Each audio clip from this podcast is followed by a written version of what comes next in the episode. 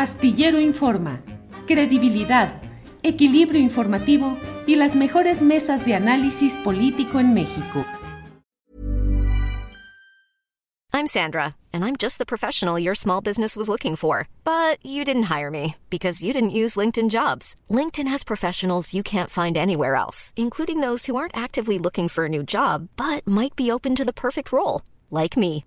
In a given month, over 70% of LinkedIn users don't visit other leading job sites. So if you're not looking on LinkedIn, you'll miss out on great candidates like Sandra. Start hiring professionals like a professional. Post your free job on linkedin.com/people today. When you're ready to pop the question, the last thing you want to do is second guess the ring. At Bluenile.com, you can design a one-of-a-kind ring with the ease and convenience of shopping online. Choose your diamond and setting. When you find the one, you'll get it delivered right to your door. Go to Bluenile.com and use promo code LISTEN to get $50 off your purchase of $500 or more. That's code LISTEN at Bluenile.com for $50 off your purchase.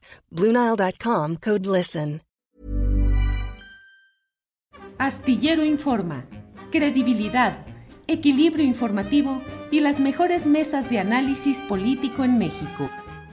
Bueno, mire, ahora vamos a un tema que lo hemos analizado, hemos entrevistado, hemos platicado sobre este tema y decidimos plantearlo hoy a sabiendas, como ya sucedió, de que sería desmonetizado por YouTube, pero es necesario plantearlo. Es un caso de los muchos que suceden en nuestro país, el caso en el cual los horrores carcelarios, la tortura, los maltratos, eh, todo lo que ha sucedido y sucede cotidianamente en todos los lugares.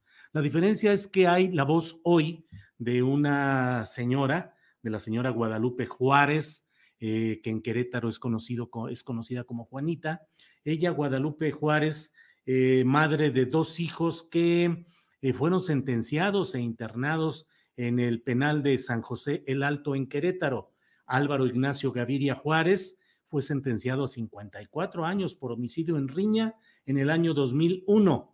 Luego detuvieron al segundo hijo, Alfredo Eduardo Gaviria Juárez, por coparticipación en ese delito de homicidio calificado, aunque oficialmente, aunque fue en riña, pero lo clasificaron como un homicidio calificado. Hay una serie de um, circunstancias eh, un ser humano, no por haber cometido un delito en el supuesto de que así hubiera sido en estos casos, y procesado y sentenciado, pierde pues su condición de humano y su derecho al respeto a lo básico de la humanidad. Sin embargo, lo que sucede en las cárceles es una cosa diferente. Aquí vamos a escuchar a la señora Guadalupe Juárez narrarnos lo que pasó con su hijo, con sus hijos y la invitación del director del penal para que ella vendiera droga. Y como ella se negó, lo platicó con sus hijos y se negaron, hubo una serie de cosas de lo cual vamos a presentar en esta entrevista con la señora Guadalupe Juárez.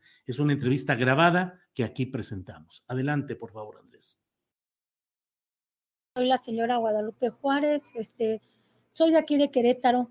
Este, mis hijos, tengo dos hijos este, que fueron este, acusados por homicidio este, en el 2000, en el, en el 2001.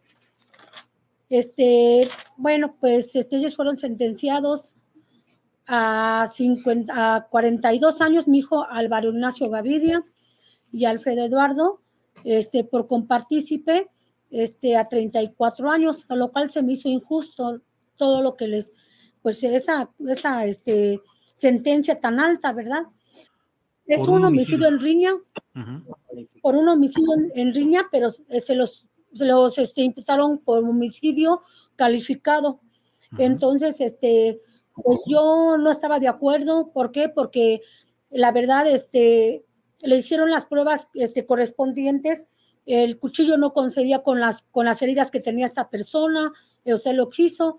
Este, y pues empecé a la lucha para pues para que se enclareciera todo lo que estaba sucediendo. Posteriormente, ya dentro del penal, a este, en ese tiempo estaba el señor de director dentro del penal, era el señor, este, bueno, yo lo conocí como el señor Pedraza, que era el director, mm, pues para mí se me hizo muy buena gente, ¿verdad? que estuviera en ese lugar mi hijo, él los empezó a apoyar a todos los internos, yo veía cómo los apoyaba, había una organización bien, en verdad, que yo en verdad, este, pues todo, claro, hasta ahorita este, lo estamos extrañando mucho, este, una organización bien, pero ya después cambiaron de directivo y entró, este, eh, de, como comisionado, vamos a decirlo, este, el señor, este, Joaquín Ruelas, y de director dentro del penal, el señor Rigoberto Quintanar Guerrero y el señor Salamilla como, como director de seguridad dentro del penal, a lo cual ellos me, pues ya de tiempo, estaba todo muy bien, ya de tiempo me dijeron como al año, me dijeron que ellos necesitaban hablar conmigo, porque habían visto que yo hablaba con muchos internos y que les daba consejos y que los veía y todo eso. Entonces, pues les dije que sí, pero pues me mandan llamar a sus oficinas diciéndome que ellos tenían algo, algo que, contarme, que proponerme para que mis hijos estuvieran mucho, mucho mejor. Efectivamente, yo acepto, este, voy, este, es bueno, en una de las salidas de, cuando ya salía de, visitar a mis hijos. Posteriormente, pues ya este, me dicen que me meten a su oficina y me dice el señor Rigoberto Quintanar Guerrero que tiene una proposición para mí, que para que mis hijos estén bien y anden por el penal y que ya vieron cómo era mi trabajo y que tenía facilidad de palabra hacia los internos y que muchos internos me hacían caso. Entonces le dije y me dijo que pues que ellos me proponían el vender droga dentro del penal junto con mis hijos y les dije que pues que pues, pues yo me quedé sorprendida y les dije que no, que no podía hacer eso. Entonces me dijo que mis hijos iban a vivir como yo quisiera este, que ellos vivieran. Entonces yo les dije que no, que no, pues que no podía hacerlo. Entonces me comenta este, el, director, eh, Rigoberto Quintanar Guerrero, que pues sí, que, que, no le conteste luego, luego, que lo platique con mis hijos. Entonces, pues ya este, yo les dije y mi hijo Ignacio me dijo, ¿usted qué piensa, madre? Y yo le dije, pues que no, mi amor. Y dice, le dije, no, pues yo pienso que no, mi amor. Le dije, entonces me dijo, ¿sabe qué mamá dijo? Yo tampoco digo que no. Y me contesta mi hijo Eduardo, mamá, yo digo que tampoco. le dije, pues no, hijo, le dije, ¿usted qué piensa? Me dice Eduardo, le dije, no, hijo, es que yo digo que no, mi amor. Y me dice, ¿sabe? Le dije, ¿sabes qué, hijo? Ustedes son los que están aquí, van para muchos años. Yo tengo miedo, en verdad, pero no sé lo que ustedes me digan y piensen, mi amor, ustedes son los que van a estar viviendo y yo estoy con, pues, con el miedo, ¿no? Entonces, pues ya este, les, dijimos que no, se llevaron a mis hijos, el director estaba muy enojado, este, me azotó, me azotó la, así, las, las manos en la mesa y me dijo, a ver señora, le estoy diciendo que usted tiene que hacer eso, usted, así van a vivir sus hijos con dos como usted quiera y como usted haya dicho. A usted lo dijo así y así va a ser. Si usted lo decidió, le dije, le dije, no, es que yo no puedo vender droga, señor. Le dije, o sea, yo quiero que mis hijos salgan más adelante, que estén bien. Y me dijo, por eso, señora, así van a vivir. De ahí, pues de ahí empezó el calvario de mis hijos. Fueron torturados, fueron segregados, que me los castigaban. Este, siempre era lo mismo, siempre estaban castigados. Me castigaron a mi hijo Eduardo durante siete meses este, en un módulo cerrado, donde no vio el sol, no vio la luz, no vio nada, o sea, estaba totalmente cerrada su, su, celda. Me llevaron a mi hijo, antes de los siete meses me llevaron a mi hijo, me, volvieron a citar, me llevaron a mi hijo, me dijeron que si así quería ver a mi hijo, así va a estar mientras yo no, que yo no quisiera vender la droga. Y entonces me dolió mucho ver a mi hijo, pero mi hijo me dijo tampoco, me vio así llorando y me dijo, mamá, no acepte, yo estoy bien, en cualquier lado que me manden es cárcel, voy a seguir pagando por lo que hice o no hice.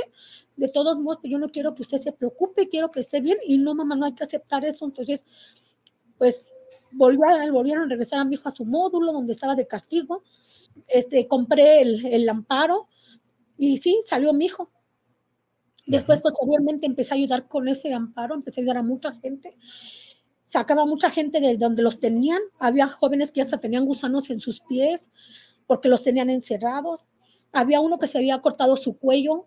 De hecho, yo tengo el, periódico de donde él se cortó. Tengo este, este, porque yo después de eso hicimos las denuncias a derechos humanos y así empezó, empezó este, mi carrera, vamos a decirlo, de defender a mi hijo, a mis hijos y también a varios internos. Entonces, pues este ya, como no quisimos vender droga, este a mi hijo me lo, me lo empezaron a golpear horriblemente. Cada que iba tenía un golpe diferente. Este, este de sus esposas me lo amarraban, lo sacaban al sol me lo orinaron, todos los custodios, o sea, lo sacaron, le plantaron droga y como mi hijo no aceptó que era de él, lo sometieron, lo sometieron un día en la noche junto con otras seis personas, seis otros seis jóvenes, los dejaron toda la noche en, la, en, en el patio, amarrados boca abajo, y los orinaron. Los orinaron. Posteriormente fui a ver al señor gobernador Pepe Calzada y me comentó que yo le dije lo que estaba pasando, agarré de valor y me fui, me presenté allí, me hice un plan con varias gente y sí salió, me recibió y me dijo que qué era lo que pasaba. Y ellos aquí en Querétaro me conocen casi la mayoría como la señora Juanita. Me dijo, ¿qué pasó, Juanita? Y le platiqué lo sucedido. Le dije, mire, ah, entonces para eso me mandaron a mi hijo, porque vieron que denuncian derechos humanos, me sacaron a mi hijo de su módulo y lo mandaron a un, a un módulo que se llama D, el D, le decían el D, donde no había gente ahí, bueno, sí había como unas cinco personas, lo mandaron ahí y le pusieron, le quitaron la ventanita que tenía esa celda, se la taparon, le pusieron una puerta de fierro donde mi hijo no, no podía ver nada y, le pasaban la comida por un estrecho de unos, de, de, de lo del tamaño de un ladrillo el espacio donde me le metían la comida a mi hijo y este y no no no, duró como seis meses encerrado mi hijo a consecuencia de pues, lo que estaban haciendo por no no querer vender yo la droga y no accedíamos porque no queríamos pues hacer eso verdad entonces después ya este ahí me lo me lo golpearon me le quitaron todas sus cosas no tenía ni, ni o sea nada ni que parar la comida a veces le daban en tacos y pues así lo tenían a pan y agua. Entonces fue como me presenté con el gobernador y yo le comenté todo lo que pasaba y mandó, y había, ah, en el, ese día hicieron una huelga de hambre, todo lo, todos los módulos, porque ya estaban, ya estaban muy mal todos. Le digo que hasta tenían gusanos, estaban muy mal, la comida también se las daban con gusanos, yo lo vi. Nada más que no, no, hay con qué grabar, con qué sacar fotos, ¿verdad? No dejan pasar. Entonces ya agarré y este, y el señor gobernador me dijo que, que iba a ver, le dije, de hecho, señor gobernador, ellos están en huelga y por eso estamos todos los familiares aquí, no son todos, eran como 70 personas, pero llevamos a los niños, iban todos. Entonces, yo creo que pues ya entonces este, nos dio este, nos dio el permiso, él mandó toda la gente de ahí de, de, Secretaría de Gobierno, bueno, de, de Palacio de Gobierno, mandó el secretario de Gobierno, fueron todos los de Derechos Humanos, fueron los de los diputados, o sea, fueron la gente del Congreso, porque se había hecho en grande todo esto. Este, entonces, pues quitaron, él ordenó que se quitaran las puertas que habían puesto de todas las celdas para que los jóvenes tuvieran la luz y que vieran, porque vio que había tortura. Y este permiso de, de, meter una, una grabadora, una televisión para que tuvieran contacto con el exterior, porque yo hice, yo hice un pliego petitorio, bueno, entre todos los familiares y servidora, y porque nos ponían a hacer sentadillas y nos ponían un espejo dentro de nuestro, bueno, este, para ver nuestras partes, que no lleváramos nosotros droga cuando ellas eran los que tenían. Entonces, no hallaban cómo, cómo, cómo este, intimidarme y me empezaron a ponerme ese espejo dentro de, o sea, entre las piernas, me hacían que hiciera sentadillas y entonces todo eso se comenté al gobernador. Entonces, él quitó eso, el, el, el espejo, él quitó las sentadillas, nos dio el permiso de meter una, una televisión por celda y una, una este, parrilla para que tuvieran caliente su comida a los jóvenes y cuando pudieran, pues hacer un huevito, porque ahí venden cosas. Él nos dio el permiso de todo eso. Ganamos, ganamos el, el que peleáramos por, es, pues por esos, mm, pues como le dijera, este, pues por esas ayudas que, que ellos necesitaban, ¿no? Como, como humanos ellos tenían derecho a tener eso. Este, no, no, le tenían derecho a salir a tienda, no les llevaban a la tienda, cuando querían los dejaban sin agua, sin comida, sin jabón, sin ni un pan, nada, ellos no tenían este permiso de, la tienda más que una vez a la semana. Y también el señor gobernador nos dio a de cuatro, cuatro tiendas al día por lo que ellos necesitaban. Claro, sus dos hijos ahí todavía. Todavía, todavía.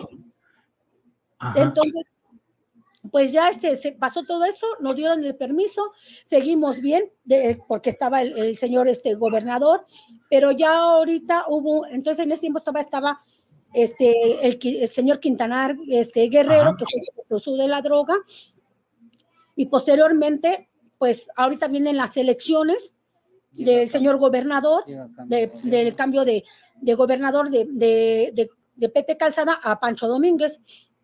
En, en, las, en, las, en las campañas, a mí me buscan, me busca la gente de Pancho Domínguez y, este, gente muy allegada a él para decirme que lo apoye en las campañas. Sí. Ya sabía de mi situación, entonces que él podía ayudarme en cuanto estuviera a cargo de, lo, de pues, donde estaba, ¿verdad? Donde estaba. Pancho Domínguez, el panista. Pancho Domínguez, el panista. Pancho Domínguez me dijo que iba a ver el asunto de mis hijos, porque estaba muy grave y que se le hacía una crueldad el que ya haya sido golpeado, todo pero que si lo ayudábamos, pues él iba a estar dentro de y íbamos a poder hacer algo. Se llega el día cuando, cuando, cuando ya está dentro de, mis hijos han sido cruelmente más, más golpeados. Este, a mi hijo me lo, me lo torturaron, a mi hijo Álvaro Ignacio, este, me lo emplayaron, me lo emplayaron, este, todo un día y toda una noche. Yo hago un escrito y se lo doy a Pancho Domínguez, que no me lo recibieron, pero después hablo directamente con su secretario y yo le comento todo lo que yo quería y lo que estaba pasando. Y le dije que mi hijo ha sido más torturado de lo cuando estaba antes. Entonces me dice que él le dije, todo lo que tú me prometiste es que ibas a sacar y que los directivos que le habían golpeado tantos internos iban a ser castigados y ahora estaban, iban a ocupar las celdas de los que estaban ahí golpeados, a lo cual no cumplió. Yo eso fue el reclamo que le fui a hacer. Bueno, este, entonces me dijo que, que, él, iba, que él iba a ver y que pues que si tenía pruebas, le dije, pruebas, pruebas son las que si van a ver a mis hijos, ya hice denuncias a derechos humanos, no ha hecho nada. Tengo testimonios y él dijo que pues que que iba, iba a ver, que iba a ver hasta ahorita, no ha visto nada, fueron más segregados mis hijos. De la, de la dirección que se había ido, regresa uno de ellos, que es Noé Pérez Martínez. Y él, él era este, licenciado de jurídico y regresa como director, como, como jefe de seguridad dentro del penal. Me mete a su oficina y me dice, mire, vamos a hablar bien de derecho, señora Juanita. Sí, le dije, dígame. I'm Sandra, and I'm just the professional your small business was looking for. But you didn't hire me because you didn't use LinkedIn jobs. LinkedIn has professionals you can't find anywhere else, including those who aren't actively looking for a new job but might be open to the perfect role, like me. In a given month, over 70% of LinkedIn users don't visit other leading job sites. So if you're not looking on LinkedIn, you'll miss out on great candidates like Sandra. Start hiring professionals like a professional. Post your free job on linkedin.com/people today. Hey, it's Ryan Reynolds, and I'm here with Keith, co star of my upcoming film, If, only in theaters, May 17th. Do you want to tell people the big news? All right, I'll do it. Sign up now and you'll get unlimited for $15 a month in six months of Paramount Plus Essential Plan on us. Mintmobile.com slash switch. Upfront payment of $45 equivalent to $15 per month. Unlimited over 40 gigabytes per month. Face lower speeds. Videos at 480p. Active Mint customers by 531.24 get six months of Paramount Plus Essential Plan. Auto renews after six months. Offer ends May 31st, 2024. Separate Paramount Plus registration required. Terms and conditions apply if rated PG. ¿Se acuerdan que mi jefe le propuso la otra vez que se subiera al camión. Y yo le dije, ¿cuál camión? Y me dijo, a ver, señora, vamos a hablar bien a los derechos. Sí, mire, ya le dijimos que mientras usted no acceda, sus hijos van a vivir como usted quiera. Y hacía señalándome y pegando en la, en la mesa. Y le dije yo, ¿pero de qué o por qué? Me dijo, no, ya se sabe, dijo, ahorita tenemos un proyecto grande aquí dentro, ¿sí? Queremos que usted nos apoye. Espero que en esta ocasión, señor hijo, acceda a lo que le estoy comentando. Mire, sus hijos van a andar donde usted quiera, van a estar bien, van a comer de lo mejor. Y yo le dije, bueno, pero ¿de qué es el proyecto? Me dijo, de lo que le había dicho la otra vez mi jefe. Y le dije que no. Ahora, mire, vamos a hablar bien derecho. Usted sabe, yo quiero que, bueno, yo quiero que usted me apoye, dijo, porque yo sé que usted tiene mucho contacto con el señor gobernador Pancho Domínguez. Y le dije, pues así, así, no, le dije, pero sí, sí, sí he hablado con él. Y me dice, mire, dice, ayúdeme a tener la plaza de allá arriba. Y me hizo con el dedo que, que de allá arriba. Los directivos siempre que, que piden otras personas este, de lo de, sobre el caso, dicen, es que era, era violento, era esto, o sea, lo ponen como que era lo peor, porque pues, este, o sea, más que nada, quieren tapar, quieren tapar lo que hicieron, el daño que le hacen a todos los internos, tengo yo muchos audios, tengo yo escritos que me han mandado los, los internos de todo lo que está pasando allá. La cárcel está llena de, cristal. Todos ahorita allí son ya adictos y no han querido hacerles un antidoping. Yo quisiera que esto sí se viera y se difundiera todo lo que está pasando dentro del penal de San José el Alto y, y en el de Querétaro, porque como le comentaba, lo de, lo de Rigoberto Quintanar Guerrero, cuando lo sacaron, no lo, no lo quitaron, así como dijo el señor este, este gobernador este Pancho Domínguez, que iba a quitar a las personas, no, sí las quitó de aquí del penal San José el Alto, pero las mandó a San Juan del Río, donde, donde hoy, hasta el día de, vamos a decir, de este mes pasado, este, fueron golpeados, segregados varias personas, porque él, a él ya lo, lo jubilaron, ya lo, ya lo jubilaron, le hicieron su fiesta, y se fue el señor disque a descansar, pero no se vale que se quede así todas las injusticias y todos los golpes que le dio a todos los internos. Bueno, pues este es el testimonio que hemos obtenido de la señora María Guadalupe Juárez, eh, su hijo, posteriormente uno de sus dos hijos, eh, falleció. Eh, oficialmente fue suicidio. Tenemos el testimonio de la señora María Guadalupe Juárez, que vamos a pasar a continuación. Son dos minutos y medio, un poquito más. Eh, lo haremos solamente en audio, no con la imagen de ella, solamente el audio. Por favor, adelante, Andrés. El día 10 de agosto, cumpleaños mi hijo, y el día, el día 8 de agosto, antes de su cumpleaños, lo sacaron de su celda. El mismo maldito que que lo sacaba siempre a torturarlo. Lo sacó de su celda el día 8, el día 9 fue el día lunes y me lo entregan muerto. El maldito que le quitó su vida dice que se colgó. No es cierto, licenciada, mi hijo no se colgó. Yo tengo fotos que le saqué a mi hijo dentro de su caja. Lo sacan el domingo, el lunes me lo entregan muerto a las cuatro y media de la tarde me hablan y me dicen que baje al hospital general porque mi hijo, para este, ver la salud de mi hijo, eh, referente a la salud de mi hijo Ignacio, ya que está un poco mal, de jurídico del penal. Me dicen que no me preocupe, que mi hijo está grave, pero que está estable. Entonces yo le dije que pues que yo quería verlo, y me dijo que sí, que me iban a dejar verlo. Y yo le dije que qué había pasado, me dijo que creo que se había caído de las, de las escaleras, se resbaló, pero que todo estaba bien. Y me dice la, una trabajadora que me espere, que si me va a dejar verlo, que no me preocupe que está grave, pero que está estable, lo mismo que me dijeron. Entonces le dije, sí, está bien. Y mi nuera dice, no, está bien, pero en, pasó una hora y no me dejan pasar. Entonces yo le dije, oiga, pues yo quiero ver a mi hijo. Y entonces cuando me dijo, no, pues ya falleció, señora. Le dije, ¿cómo? O sea, pues me volví loca. Y me dijo, me dijo que se había colgado en fiscalía, allá me llevan al CEMEFO y lo veo en una plancha. No me dejan entrar a, tocarlo, ¿verdad? Pero sí estaba este en una en un espejo grande, un vidrio y estaba en una en una camilla.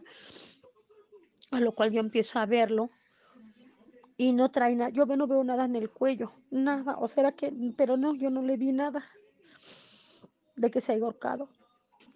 Posteriormente lo veo, lo empiezo a recorrerle su cuerpo con la mirada Veo que trae muchos golpes en las costillas, en el pecho, una bola que se le salía de, su, de sus costillas, como si estuviera rota una costilla. Y le veo sus manos, sus manos que están atadas, o sea, que están apachurradas, que están así como, él las, las, las empuña como, como, queriendo, como queriendo soportar algo, licenciada. Mm, yo le dije a la licenciada, porque le decía a la licenciada de la que ponen de este para apoyar a la víctima, y yo le grito, empiezo a verlo y le grito, mire licenciada, a mi hijo me lo mataron, está golpeado y ella se acerca y lo ve. Y le dije, véalo, está golpeado. Y me dijo, sí señora, ya lo vi. Y le dije, a mi hijo me lo mataron, no, se quitó su vida mi hijo.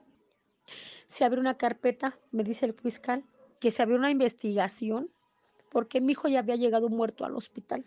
Y se abrió la investigación, una carpeta por tal vez por homicidio. Bueno, pues este es el testimonio de la señora Juárez. Lo hemos presentado tal cual, con su crudeza, con todo el señalamiento tal cual, tal cual suceden las cosas. No es algo anormal en este México nuestro. Eso sucede en muchos lugares. Lo valioso, la valía de este testimonio es que la señora Juárez lo denuncia, lo señala públicamente y eh, este caso lo está llevando la Liga Mexicana en Defensa de los Derechos Humanos, una organización no gubernamental que apoya y ayuda en todo este tipo de casos. Hablé también con em, el eh, eh, presidente de la Liga Mexicana de Defensa de los Derechos Humanos, Adrián Ramírez, y aquí está el testimonio y contexto que nos da de este caso. Por favor, adelante. Son 20 años de, de lo que fueron viviendo en un proceso de degradación, desde un sistema jurídico que les sobrevictimiza, de un delito que podría ser menor y que tendría una penalidad menor, se les agrava, se les se genera una pena trascendental también, eh, Julio, y hay una situación que va como hilo conductor en todo este proceso, el proceso de la corrupción. De nosotros hemos hablado mucho del narcoestado policíaco militar, de que antes se pensaba que había una infiltración de los grupos delincuenciales que influían sobre autoridades o las corrompían. Y aquí, como en muchos casos de otros centros penitenciarios, con esta denuncia muy valiente y muy, muy dolorosa, lamentablemente, pues nos, nos dan elementos como desde la propia dirección se van planteando procesos de degradación hacia las personas internas y cómo son todos los fenómenos de pena agravada que se vive como forma trascendental de, de, un sistema jurídico clasista y racista. Pues queremos intentar llamar la atención de, las nuevas autoridades del gobierno del estado de Querétaro para que primero implementen un mecanismo eh, análogo al decreto presidencial del gobierno federal y que sean investigados todos estos casos donde hay casos de tortura con protocolo de Estambul positivo. Hay que decirlo que hay algunos casos de, que tenemos ya documentados y que estamos preparando para, para hacer gestiones de, de este procedimiento eh, de beneficio por decreto. Eh, el, el, el tema es que muchos de los casos han tenido que llegar afortunadamente porque les, les han acusado de delitos federales y del fuero común. Entonces en el fuero federal se ha logrado acreditar la tortura que en el fuero común fue desechada porque los peritos de las fiscalías actuaron de manera parcial y dolosa.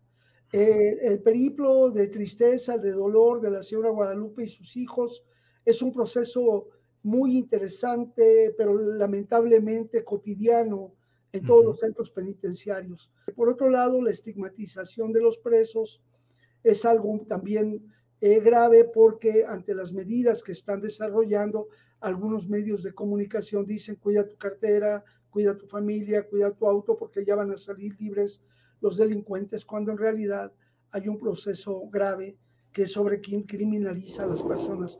20 años de sentencia es una sentencia muy, muy justa, para cualquier persona, incluso conmutable a 10 años, pero ya penas de mayor de 40, 60 años, pues prácticamente violentan el proyecto de vida y constituyen una pena agravada que como sociedad nos cuesta muy caro mantener del erario eh, a los centros penitenciarios donde para colmo no, no están arreglados para que los presos puedan desarrollarse como debiera ser.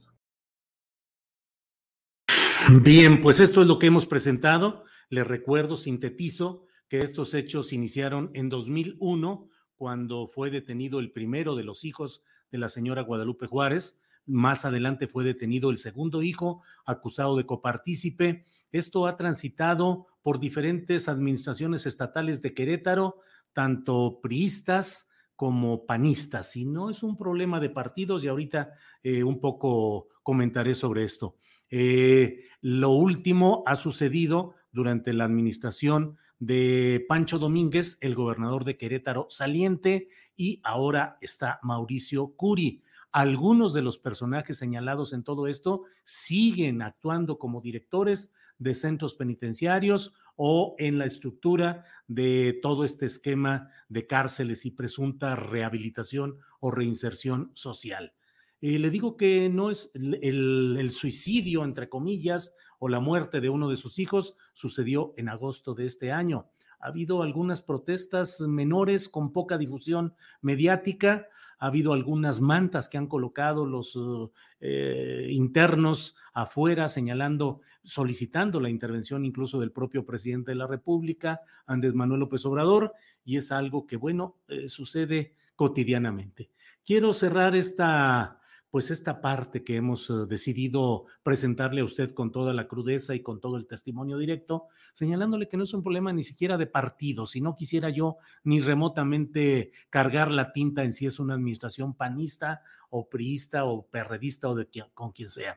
Es un sistema y no es el problema, como por desgracia leo algunos comentarios en el chat, de que dicen, pues, ¿qué esperaban? Pues era un criminal, le quitó la vida a otros. Sí, desde luego, nadie está en este momento señalando la inocencia o tratando de atenuar ese tipo de hechos delictivos, pero es un sistema el que va degradando la estancia de seres humanos en ese tipo de instituciones. Mientras tanto, vemos, pues ya lo sabe usted, a Emilio Lozoya disfrutando de su pato a la Pekín en restaurante oriental de lujo. Vemos a eh, Rosario Robles también en un proceso en el cual está presa, pero por una acusación menor, conforme a todo lo que se hubo de robo a la nación con la tal estafa maestra. Y ya dentro de poco ya está todo preparándose para que pronto salga en libertad Javier Duarte de Ochoa, el exgobernador de Veracruz, tranquilito luego de haber sido procesado y sentenciado por delitos menores que le van a permitir salir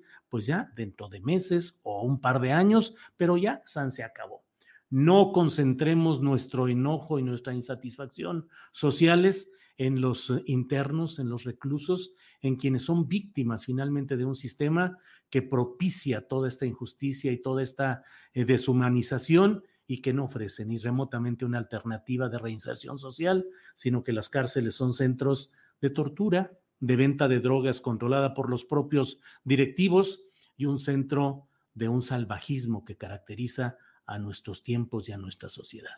En fin. Para que te enteres del próximo noticiero, suscríbete y dale follow en Apple, Spotify, Amazon Music, Google o donde sea que escuches podcast. Te invitamos a visitar nuestra página julioastillero.com.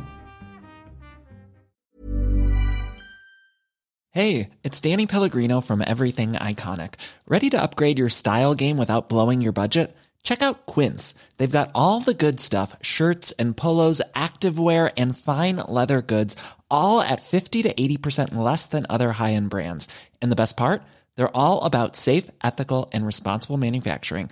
Get that luxury vibe without the luxury price tag. Hit up quince.com slash upgrade for free shipping and 365 day returns on your next order. That's quince.com slash upgrade. Hola, buenos días, mi pana. Buenos días, bienvenido a Sherwin Williams. ¡Ey! ¿Qué onda, compadre? ¿Qué onda? Ya tengo lista la pintura que ordenaste en el ProPlus app. Con más de 6.000 representantes en nuestras tiendas listos para atenderte en tu idioma y beneficios para contratistas que encontrarás en aliadopro.com. En Sherwin Williams somos el aliado del PRO.